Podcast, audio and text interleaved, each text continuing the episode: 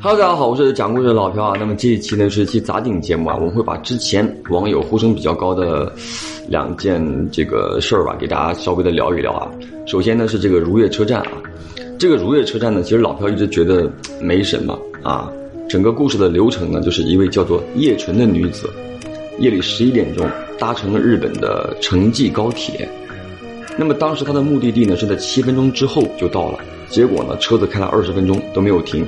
那这个女生就比较着急，于是呢就在日本的著名论坛二 CH 上发了自己的这个动态，然后呢就遭受到很多网友的围观，啊，大家伙儿一起帮她出谋划策，让她去找列车长。这个女子呢也去找了列车长，但列车长呢并没有搭理她。随后呢这个车子就经过一条很黑很长的隧道，当然这一切呢这个女子都把它公布在网上了，然后车子到站了，但是整个行程经历了一个小时。那么这个网友呢，就让这个女子赶紧下车，女子也下车了，发现自己呢，到了一个陌生的车站，并且把照片呢也泼在了论坛上。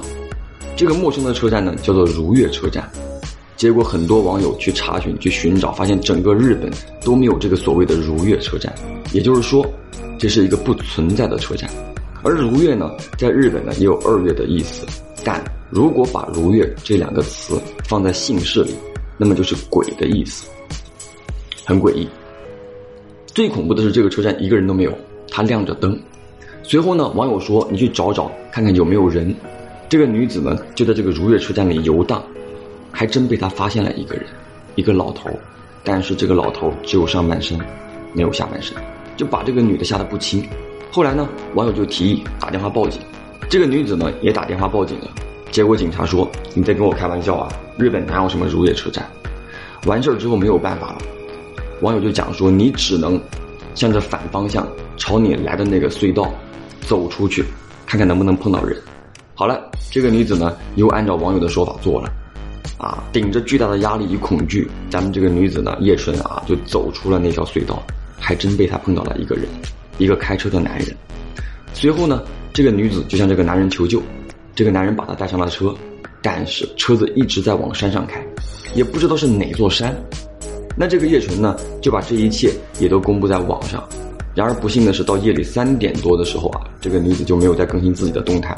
从那以后呢，就一直也没有来过这个论坛。这则故事呢，就是著名的日本都市传奇——如月车站，不存在的车站啊。那我觉得这个事儿不太靠谱了。为什么？因为你都可以。有网络发论坛发帖子，那你为什么不能够通过这个网络去定位呢？那么第二则故事呢，就是呼声特别特别高的湖广会馆啊！我不知道为什么大家对这个很感兴趣，因为湖广会馆真的它没有太多很诡异的地方，可能是因为大家都看这个郭德纲嘛，因为郭德纲他们后来到那个湖广会馆去演出嘛。湖广会馆呢，其实最体现的是两湖地区的这个人民啊，在北京的这么一个会所，也有很多年的历史了啊。后来呢，据说是被张居正啊给征用了。完事儿之后呢，张居正你们也知道啊，被神宗啊给满门抄斩。然后当时据说都没有人去收尸啊，十几口人全都死在家里。那最后呢，就导致那个地方就一直荒芜着。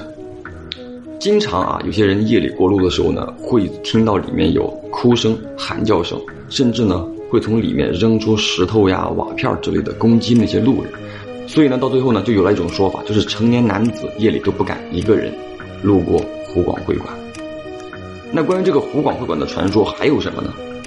还真的有，在九几年的时候啊，当时呢是一个女孩子下班了，夜班啊，晚上十点多了，路过那个湖广会馆的时候，突然间跳出三个大汉来。这三个大汉呢，来者不善啊，是那种惯犯了，就是要把这个女的给。奸杀，啊，上去呢就是一番操作了，反正完事儿之后呢，这个女的就喊嘛，据说喊了几声之后呢，就被这个匪徒啊把嘴巴给捂上了，然后啊，正在这个歹徒准备行凶的时候，突然间呢，就有瓦片丢出来，砸到了那个歹徒的头上，把歹徒的头给砸破血了。这个歹徒当时就很生气啊，是谁敢在爷爷的地头太岁头上动土啊？敢动我？这个时候呢。就听到这个湖广会馆里面传出一个特别沙哑、特别生硬的声音：“给我滚！”当时呢，这三个歹徒一听这个声音是从湖广会馆里传出来的，当时就懵了。为啥呢？因为他们都是地头蛇，都知道那荒废很多年的，也知道湖广会馆的这么一个传说，啊，就吓跑了，等于说把这个女子呢给救了。随后呢，因为之前女子有叫嘛，有些附近的人听到了也报警了，警察也赶来。赶来之后呢，就询问完女子这个情况之后啊，就想说检查检查是谁救了这个女子嘛。结果呢，打开湖广会馆的门进去之后，发现什么都没有，一个人都没有。慢慢的呢，就把这个事儿给传的就更玄乎了，就流传出很多湖广会馆的传说。不过呢，就是说在近代啊，就这些年也有一些传说，都是一些网友的经历。就比方说啊，有网友呢在去湖广会馆玩的时候啊，突突然间莫名其妙的看见那种戴着那种小帽子啊，穿着黑大褂，啊，拿着大烟斗的人朝他走过来。完事儿之后呢，他想拉自己身边的朋友去看，结果呢一转身再拉过来的时候呢，那个人已经不见了。更有甚者呢，就曾经讲过啊，说在湖广会馆里玩的时候啊，走到那个湖广会所的后院的时候，因为没有什么人啊，就突然间莫名其妙的感觉自己的肩膀上啊搭了一只手，啊，把他肩膀给压沉了。完了之后呢，他就学着啊，对着这个空气打手，一边打手一边在那骂啊。随后这个这种压压制感啊，立刻就消失了，就感觉是那个手拿开一样啊，就把这里传得很神了。不过到底是真是假，老朴不太清楚啊，只能说呢，把它当做故事听一听，兄弟们啊，也不要太往心里去啊。然后还有再说一点是什么呢？因为很多人在问那个案件啊，案件呢，老朴不能说啊，因为这个东西比较敏感啊。故事呢，咱们可以讲一讲，好吧？那我们今天就先到这儿啊，让我们下个故事见了。